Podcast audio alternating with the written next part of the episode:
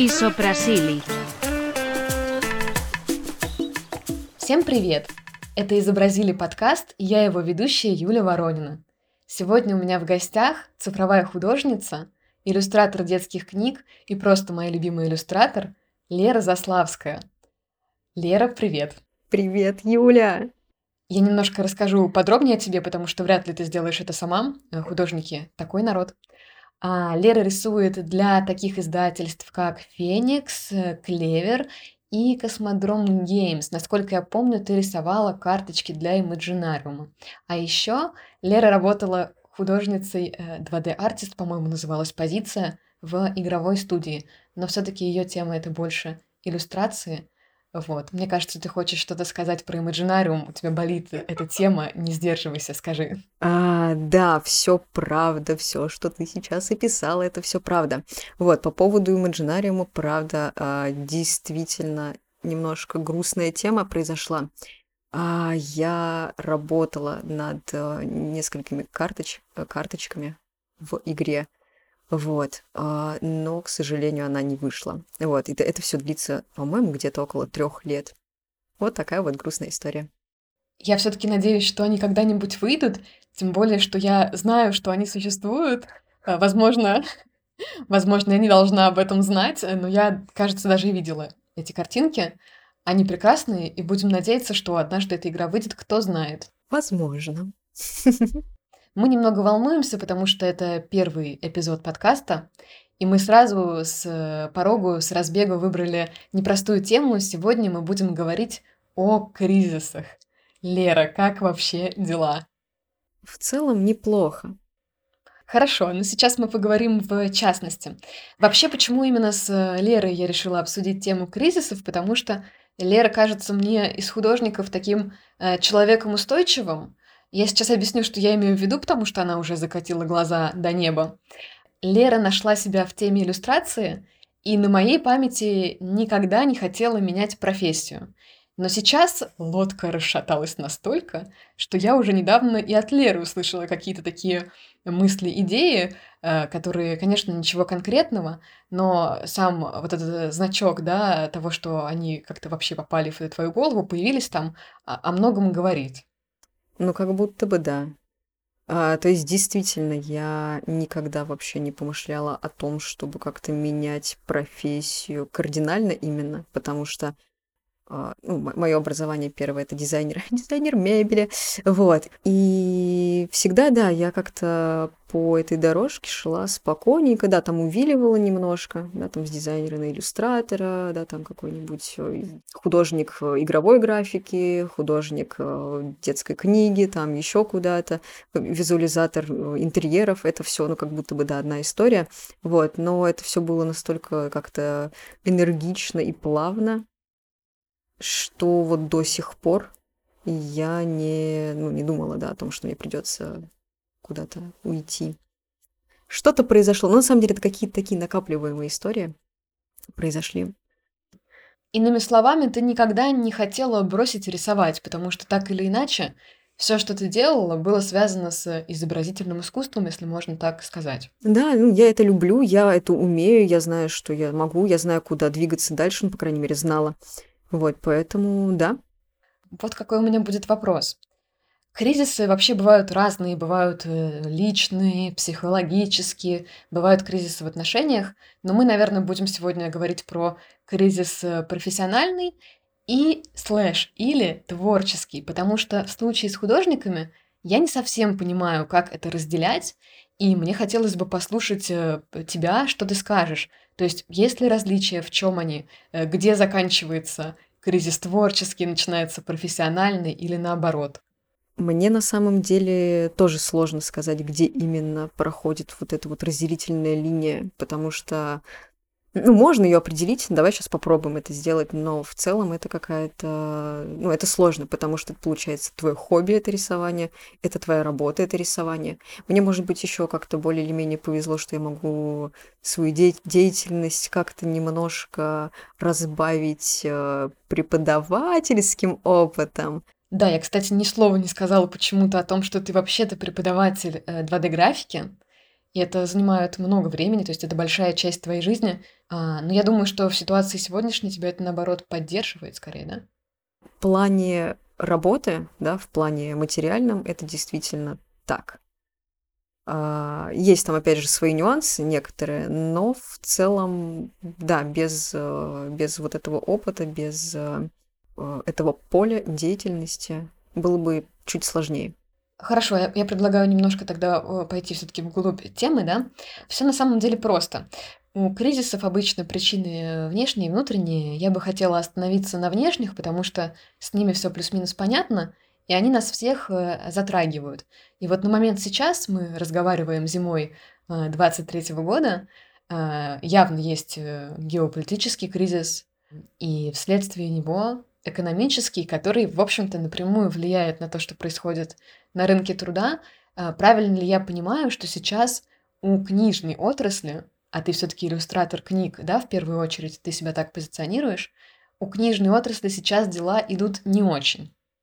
Да, я с этим столкнулась как раз недавно, потому что я в, в процессе иллюстрирования книги была весь 23-й год, получается, и вот сейчас недавно, ой, 23-й, 22-й, вот, и сейчас, э, вот она недавно, где-то месяц назад она выпустилась. Когда я увидела это качество замечательное, и, возможно, я не знаю, там, я, наверное, не должна так говорить, но а знаете правду, качество действительно отвратительное. И это можно было бы понять, если бы внутри, да, книги, на вот этой вот шершавой бумажке, с ней были бы какие-то проблемы, то объяснить как-то, что обложка поехала в цветах, в тоне, в насыщенности, в контрасте, это очень сложно, потому что обложка, да, там это лицо, лицо книги, ну, за, за которое как раз-таки покупают эти книги. Вот, так что это было очень грустно обнаружить. Ну, причем смысл, а, смысл не в том, что я там накручиваю себя и смотрю на компьютере, да, как я нарисовала картинку и смотрю на а, то, что в итоге получилось. Вот, а смысл в том, что что, ну, так, так бывает, это правда. Мы там, нам это свойственно, там, творческим людям. А, но а, я просто понимаю, да, вот эти вот моменты, которые влияют на печать, и поэтому я заранее стараюсь, да, какие-то моменты про, а, проработать, сделать а, так, чтобы на печати все вышло более или менее нормально. Вот, то есть я там высветляю темные места, а, делаю чуть более насыщенные какие-то вещи чтобы на печати ну, понятное дело, что какая-то краска, да, часть краски там она уходит, э, контрасты стираются, но такого я не могла предположить. Вот. А обложка прям зеленая была. То есть у нее цвета поехали. И э, ну, белый, например, никогда, э, с белым, со светлыми вещами практически никогда ничего не бывает. Не случается, особенно если это какие-то бежевые, да, цвета. А там прям зеленые откровенные облака были. Вот именно, кстати, как раз из-за вот этого момента, когда я получаю в руки эту книгу, у меня происходит вот эта мысль, и мы с тобой общаемся об этом.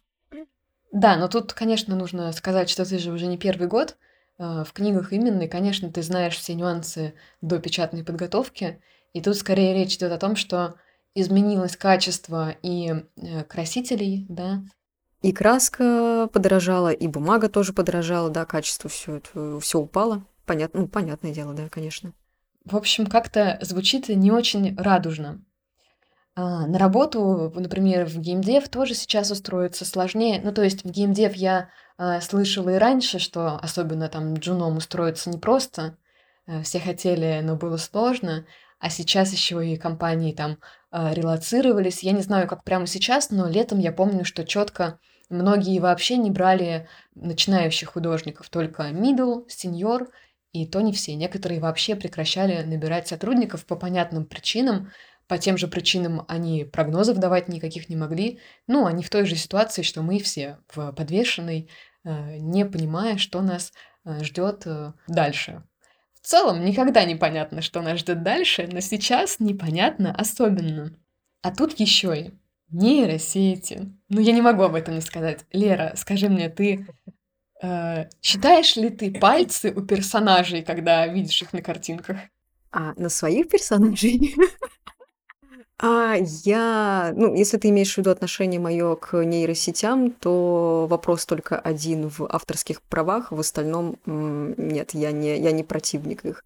Ну, то есть есть какая-то есте естественное тече есть естественное течение, да, улучшение технологий, вот, и это одно из средств. Просто, может быть, станет меньше именно художников, станет больше технарей, но в целом это как, ну, нормальный, э, и улучшенный инструмент, с помощью которого можно создавать картинки и разные другие миры.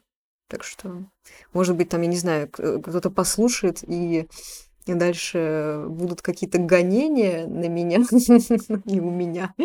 Вот, но, ну, вот так вот, да. Я не считаю это ужасным чем-то. Ну, кстати, про пальцы я не шутила, потому что я начинаю уже. Э, я просто на днях видела новость о том, что, э, в общем, во Франции после протестов распространились в сети фотографии, где протестующие обнимаются с полицейскими. Там а, абсолютно очаровательная девушка с полицейским, все очень красивые. И, и вот только один нюанс: у этой девушки шесть пальцев. Да-да-да-да, я это видела тоже недавно, хотела тоже вспомнить. Мне нравится. Ну, то есть мне импонирует твоя точка зрения, что так вот как бы без э, паники. При этом, ну, хочется также поддержать тех, кто переживает, потому что я э, вот, например, всю жизнь контентом занимаюсь, и вот уже есть чат GPT, а, если я правильно назвала, я обычно, когда аббревиатуры, могу буквы меня, менять местами. Это вот э, нормально у меня. А, в общем, и среди моих коллег тоже есть как, какие-то тревоги. То есть понятно, что все взрослые люди, и никто не истерит, но тревожные настроения я замечаю. Причем я замечаю их даже среди программистов, да. Хотя есть такая тенденция, что мы же себя всегда с кем-то сравниваем, то есть вот был бы я врачом, у меня бы не было бы там проблем работу найти, да, или вот был бы я программистом, но я хочу сказать, что программисты точно так же переживают.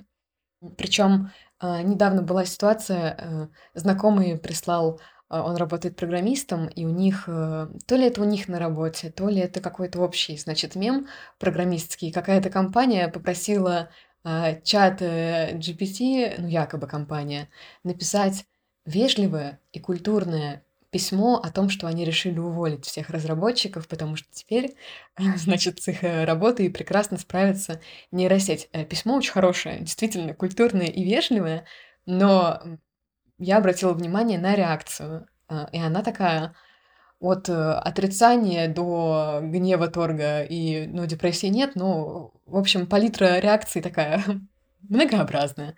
Вот. Поэтому переживают все, и, наверное, это нормально. Но процесс э, прогресса идет, и с этим ничего не поделаешь, и нам остается только адаптироваться. А я предлагаю лет на сто назад откатиться. Я вот об этом думала в контексте нейросетей, что прошлый такой глобальный кризис для художников, возможно, я чего-то не знаю еще, но для меня вот первое, что приходит в голову, это появление фотографий и появление кино, потому что полностью изменилась э, суть э, работы художника.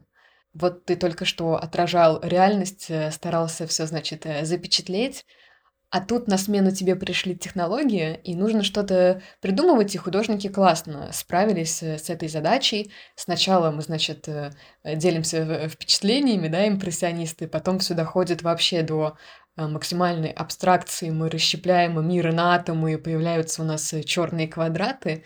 Э, говорю, конечно, не как эксперт, а как просто обыватель. Вот что ты вообще думаешь о, о роли цифровых художников сегодня? Потому что тут тоже все несколько отличается. Мы же говорим больше про художников прикладных. Дело в том, что Э, художник или иллюстратор, да, ну, это просто человек, который изображает, но это вот, вот этот навык изображения, да, чего-то для чего-то, его можно применить куда угодно, где угодно. И это правда, э, можно делать картины всякие, да, то есть это просто какое-то там лицезрение чего-то а, мира другого человека, да, там он запечатлевает это на картинку, на картинке, на картине, не знаю. Вот. А это, да, это одна какая-то история.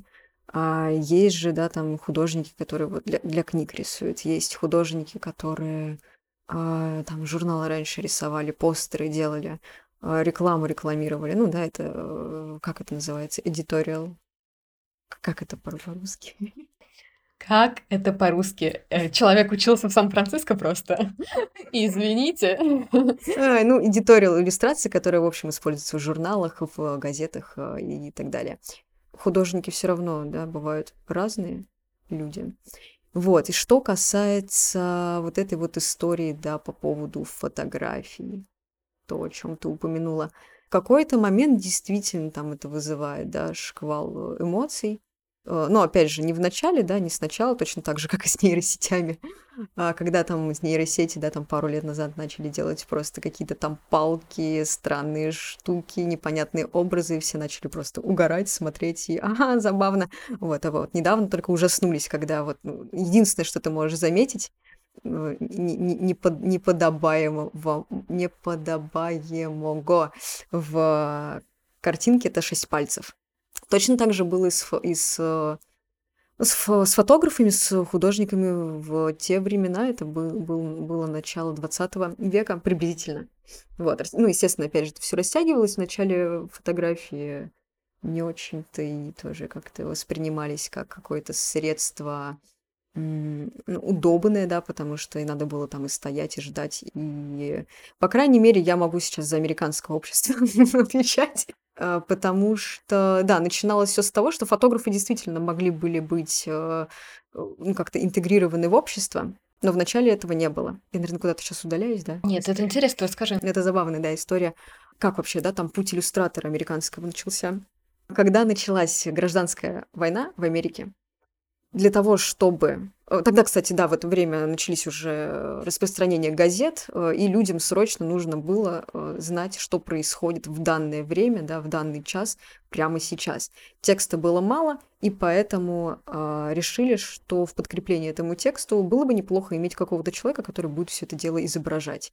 Вот, так появились скетчеры, скетчисты, как их там не, не называю, в общем, люди, которые делали зарисовки прямо на поле битвы. Вот, они должны были быть и солдатами, они должны были быть сильными ребятами, а, но и в то же время э, быть такими вот э, людьми, которые запечатлевают вот эти вот моменты, и их основная задача была показать э, мир вокруг, мир, ну, действительно, который был, то есть реализм, который происходит вокруг прямо сейчас и очень быстро. Вот. А в то время, да, они были ограничены в средствах. А я имею в виду не материальные средства, а, э, средства изображения. То есть это должны были быть либо чернила, либо карандаши, потому что печать была только ЧБ. Вот, точнее, черная. Вот. И получилось так, что действительно там могли отправить пару фотографов, но эти фотографы, чтобы там э, как-то проявить снимок, да, это нужно какое-то время, чтобы там все постояли, застыли, но такого не бывает, плюс техника была дорогой, вот, и фотографы не очень сильно пользовались популярностью тогда. А, но э, в то время американская иллюстрация начала развиваться, да, и когда гражданская война закончилась, э, скетчеры эти, скетчисты, эти ребята, они хотели дальше продолжать развиваться. Ну и плюс люди, да, опять же, которые смотрели газеты, это было в новинку, да, когда у тебя текст подкреплен какой-то картинкой, это же прям, ну, ничего себе. Вот, они вдохновлялись, и потихонечку тоже люди начинали рисовать. А фотографы, я не знаю, там, что у них было в этом Но они пока так э, застыли где-то там. А, возможно, делали, да, вот эти вот фотографии, которые мы до сих пор можем э, видеть. В плане, я имею в виду ну, вот эти вот э, постановочные, когда стоит э, мужчина, сидит женщина, или наоборот. Наоборот, да. Это все к чему? К тому, что беда подкралась незаметно, как и нейросети, но все думали, что это беда, но на самом деле нет. История развивалась, и развивались э, навыки людей. И, раньше, да, там в гражданскую войну им нужно было думать о реальном каком-то положении дел, изображать именно реальные какие-то вещи, которые происходят. А сейчас у них есть, э, во-первых, э, цветная печать прогрессирует, да, можно уже журналы печатать там, допустим, а, уже цветные, по-моему, где-то был в, уже в 20-х годах, какого 20 века, 20 века. Вот, а, и они прям вот точно, ну, точечно уже пытаются как-то свои стили продавить и используют дополнительные материалы разные, да, там уже и акварельки, и живописные какие-то штуки.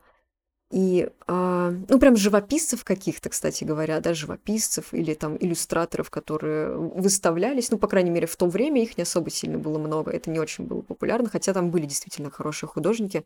Можно посмотреть, но имена я не помню, не помню. В общем, иллюстрация начала мощно развиваться. Там был золотой век э, иллюстрации американской в районе, ну, начала 20-х, э, начала 20 века, где-то вот до 20 -го года, да, там, до Великой депрессии.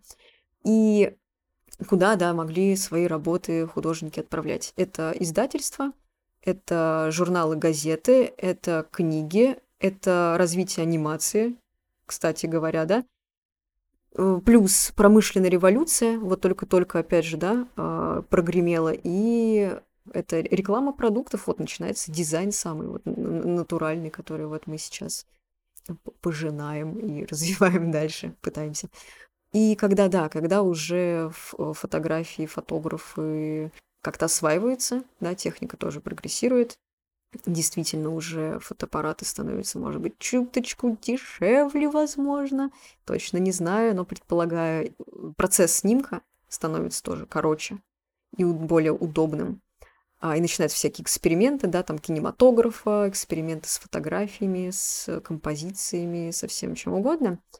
А тогда действительно художники некоторые задумываются, но не все, потому что, опять же, в некоторых местах фотография не может заменить художников в книжную, да, иллюстрацию ты не запихнешь никакие фотографии, да, в, там, в кинема, ну, кинематограф это отдельная история, да, в анимационные, да, э, в анимационные стили тоже нет. Но а, тут а, стоит сказать вообще очень важную штуку, что фотография стала важным инструментом, которым мог теперь пользоваться иллюстратор потому что, в конце концов, иллюстраторы наконец-то стали использовать референсы, ну, настоящие прям, которые вот мы сейчас ищем, да, там фотографии всякие, фотки, там кто-то наделал, вот мы их используем, вот, и тогда, да, люди брали фотографии, и чтобы сделать какую-то, ну, там, эмоцию, да, там, персонажу придать, или, например, точно знаю, что Норман, Норман Роквелл, ну, блин, его все знают, он точно делал несколько фотографий, и если бы он не делал, скорее всего, он бы такие прям живые, живые эмоции на лицах людей, особенно на детских лицах, он бы, ну, сделал, наверное, но не так точно, да, то есть не до каждой морщинки. Поэтому это, ну, это важно.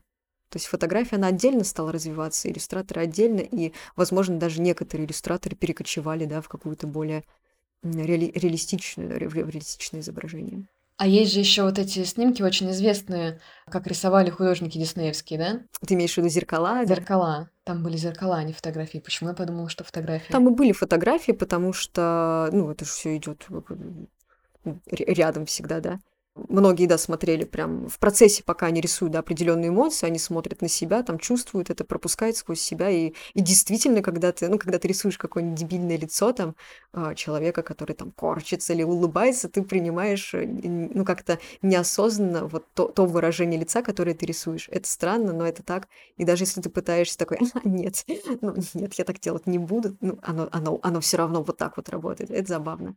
Для иллюстратора-то, по сути, главное что? Стилек. Правильно?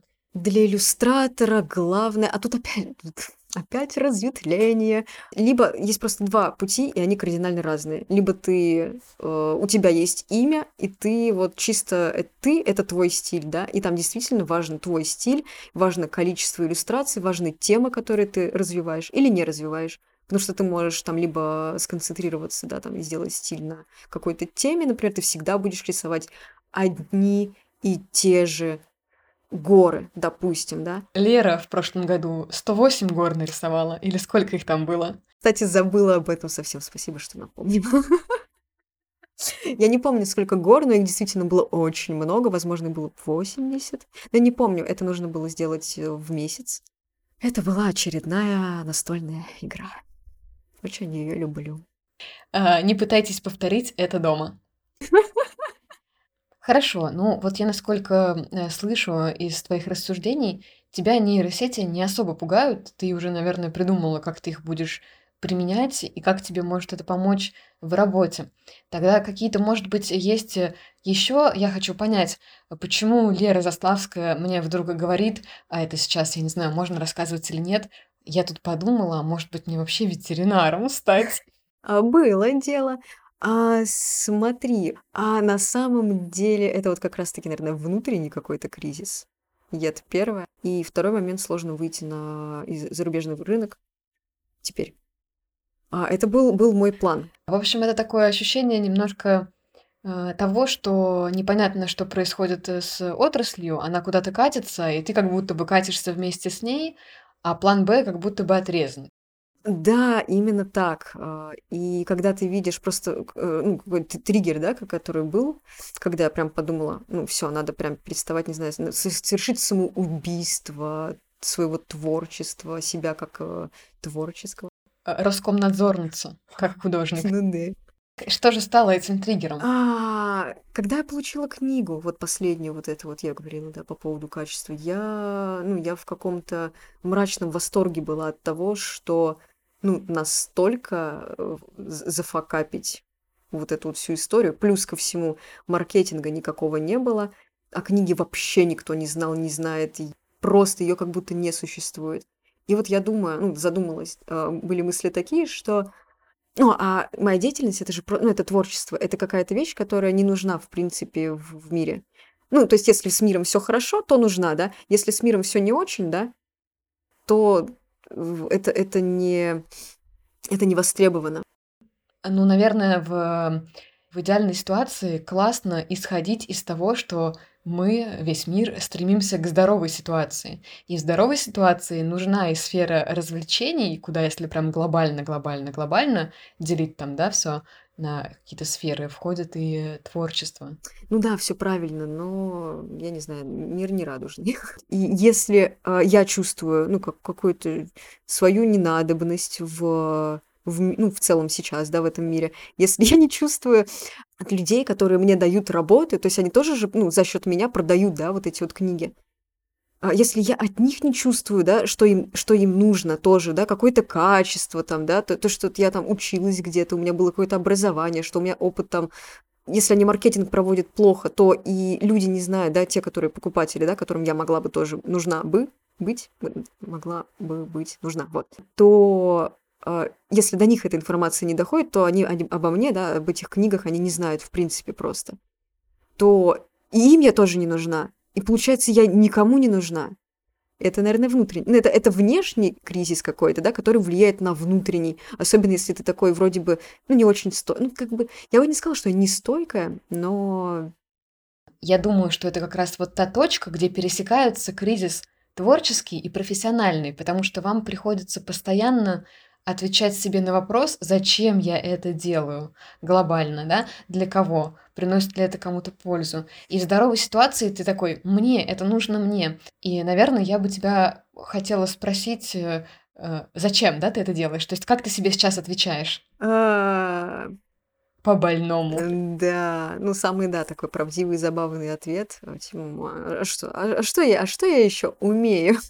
Ну, то есть я всегда думала, что а, мне это нравится, я это могу, я теперь я вижу, да, что я там это умею, то, ну, вот оно, мое нормальное, адекватное призвание в 21 веке, да, когда все хорошо, все цветет вокруг и так далее. Так картинки нужны.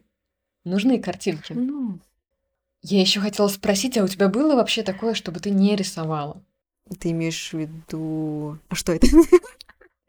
Ну, я имею в виду какой-то продолжительный период времени. А, мне кажется, у меня сейчас тот период. А, не, вру. Блин, не- нет, наверное, нет.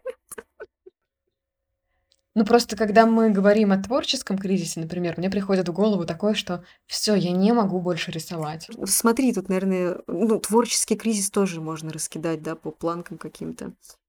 Это тоже могут быть разные абсолютно критерии. Он может возникать, когда у тебя нет идей. Ты просто пустой. Тебе нечего сказать, тогда тебе лучше схлопнуться. Но тогда тебе должно привлекать что-то другое. А если не привлекает, то, наверное, да, это кризис. То есть ты такой, э, тебе не нравится то, то, то, в чем ты варишься, ты не можешь уже, да, там, выдержать этого. Но ты... Э, но и ты не знаешь, куда дальше, да, ну, ну, куда именно свернуть, да, с этой тропинки. И ты, получается, в таком застывшем состоянии, в болотце сидишь. Вот это грустно, это, наверное, вот, вот он и есть кризис. Но это, это опять же, да, я сейчас говорила по поводу, там, нет идей.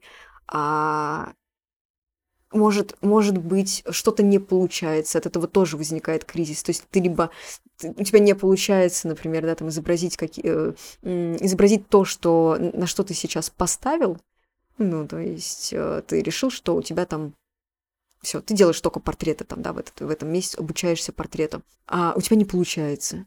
И кризис из-за того, что ты просто не... Ну, ты, у тебя руки не, не, не успевают за головой. Вот стоит, да, там подождать не сильно не, там, не, не напирать на это, а выждать да, какое-то время, то есть через какое-то время это получится. Кризис может просто тебе не нравиться, ну, произрастать из э, ощущения, что тебе просто уже не нравится этим заниматься. Тогда тоже лучше схлопнуться и поискать что-то другое. Но вот это зависшее да, состояние, когда ты не знаешь, куда двигаться дальше, ну вот это и есть, наверное, кризис. Тут надо просто, наверное, сидеть и думать, а что, а, а как, куда дальше. А ты сейчас сидишь и думаешь? А я не сижу, не думаю, я делаю. Ну, значит, это, это какой-то странный кризис, когда ты, у тебя есть идеи, а, я, ну, я ставлю, да, себе задачу. У меня другое, у меня немножко другое. у меня а, идет перелом, я хочу... В общем, да, идет перелом а, той техники, с которой я работаю. Но я, на самом деле, я всегда в поиске. Я каждые полгода, ну, практически там в течение последних лет пяти или шести, я замечаю какие-то изменения, и они мне нравятся. Ну, то есть раньше это было чаще, то есть я через полгода замечаю какие-то изменения, ну, типа повышение скилла, да, э, рисовабельного. Вот, и дальше я там продолжаю, продолжаю, потом останавливаюсь, смотрю, о, ничего себе, там за полгода, там еще что-то произошло. Сейчас это, ну, пореже получается, наверное, потому что задачи более какие-то глобальные, да, там и уровни уже повыше. Вот, но все равно эти моменты есть, и сейчас я просто вот в каком-то таком э, состоянии, я очень долго с ним еще боролась, а когда я выучилась рисовать какой-то чистой стилистики, да, там казуальная, вот, но опять же там с примесью своих каких-то стилизаций и техник там и так далее. Вот. А, но это... Я вроде бы хотела этого, я этого достигла, да? А теперь я иду обратно.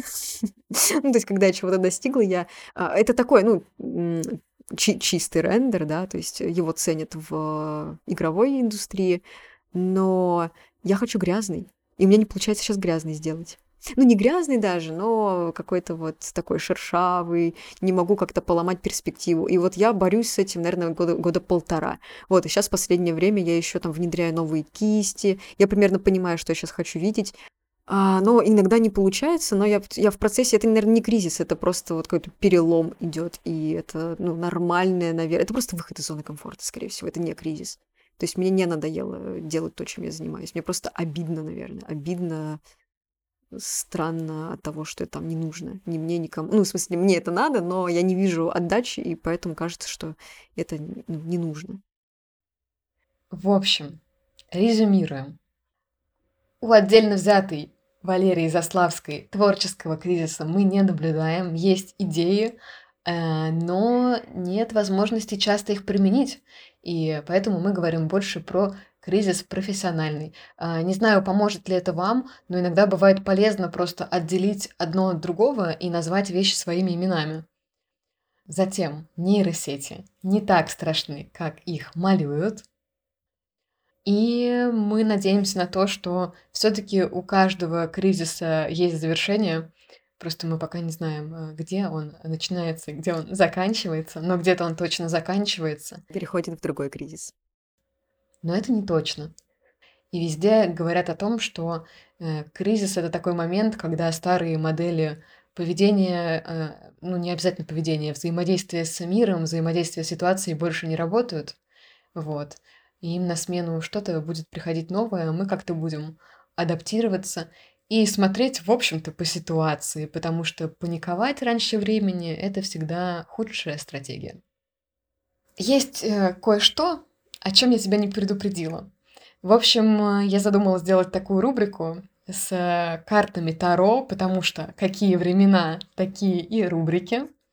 А, я сейчас попрошу тебя придумать любой вопрос, любую ситуацию, и мы вытащим карту, а потом я попрошу тебя эту карту нарисовать. Божечки. Да, у меня здесь только старший аркан, это 22 карты. То есть, если все пойдет хорошо, я амбициозно надеюсь как минимум записать 22 выпуска подкаста. Вот, подумай над вопросом, я пока помешаю. Тебе думать. Карты помешаю. А, итак, вопрос в студию. Что ждет иллюстрацию в России в 23 году? Смотри, я достала карту, которая называется «Луна». Вообще, я честно скажу тебе, что я не очень хорошо знаю, что означают карты. Я думала, я думала, ты скажешь сейчас, э, ну, прям про, про эту карту. Я хотела тебя спросить, ты прям все наизусть знаешь? Но нет, окей. Так, я так. не знаю вообще практически. Мне их подарили в шутку, но я намерена их использовать. Но про Луну конкретно я успела прочитать. Э, это такая тайна, покрытая мраком. Э, то есть не то, чтобы что-то прям прояснилось, но я предлагаю тебе, ведь э, карты Таро, в них есть определенный прикол, они мне чем-то, чем-то они мне напоминают метафорические карты. То есть ты можешь посмотреть на изображение, что ты сама здесь видишь, э, расскажи мне. В общем, ребята, смотрите, э, вопрос я сформулировала, да? Картинка на карте сама по себе красивая. Если бы все иллюстрации были такие у нас в России, было бы вообще здорово. Вот, тут два песика бегут э, по лужаечке, а это не лужаечка, это пригорочек, э, воют на луну, на, на месяц, на месяц с лицом. На заднем плане, на заднем плане у нас э, некие разрушенные развалины. В целом, э, я думаю, что два песика это два каких-то прогрессивных иллюстратора, которые бегут спасать мир от э, разрушения, ну, в смысле, иллюстрационную сферу от разрушения. Вот. И призывают э, этого чела с, лун- с Луны, не знаю. А, в общем, я думаю, что все будет в порядке. Эти два пса, они выглядят достаточно внушительно, да? Им можно доверять. Я бы доверилась. Один серенький, другой оранжевенький. Это было очень, это было очень эффектное. Это было очень эффектное трактование карты Луна. Мы не будем смотреть, что она значит на самом деле. Мне кажется, э, вместо тысячи слов э, картинка гораздо лучше. А, я надеюсь, что ты мне ее нарисуешь, причем пусть это будет э, любая твоя ассоциация с Луной. А, мне кажется, выйдет классно. А, ну что ж, спасибо большое, что были с нами. Как говорят в интернете, я все время почему-то говорю в интернете. Я не знаю, что со мной. Как говорят в сети интернет, ставьте лайки, подписывайтесь на канал. Ну, а если серьезно, то слушайте нас на всех площадках, подписывайтесь на наш, мой, наш общий общественный Телеграм и другие более запрещенные соцсети, надеюсь, появятся у нас тоже, у меня. В общем, спасибо, что были с нами.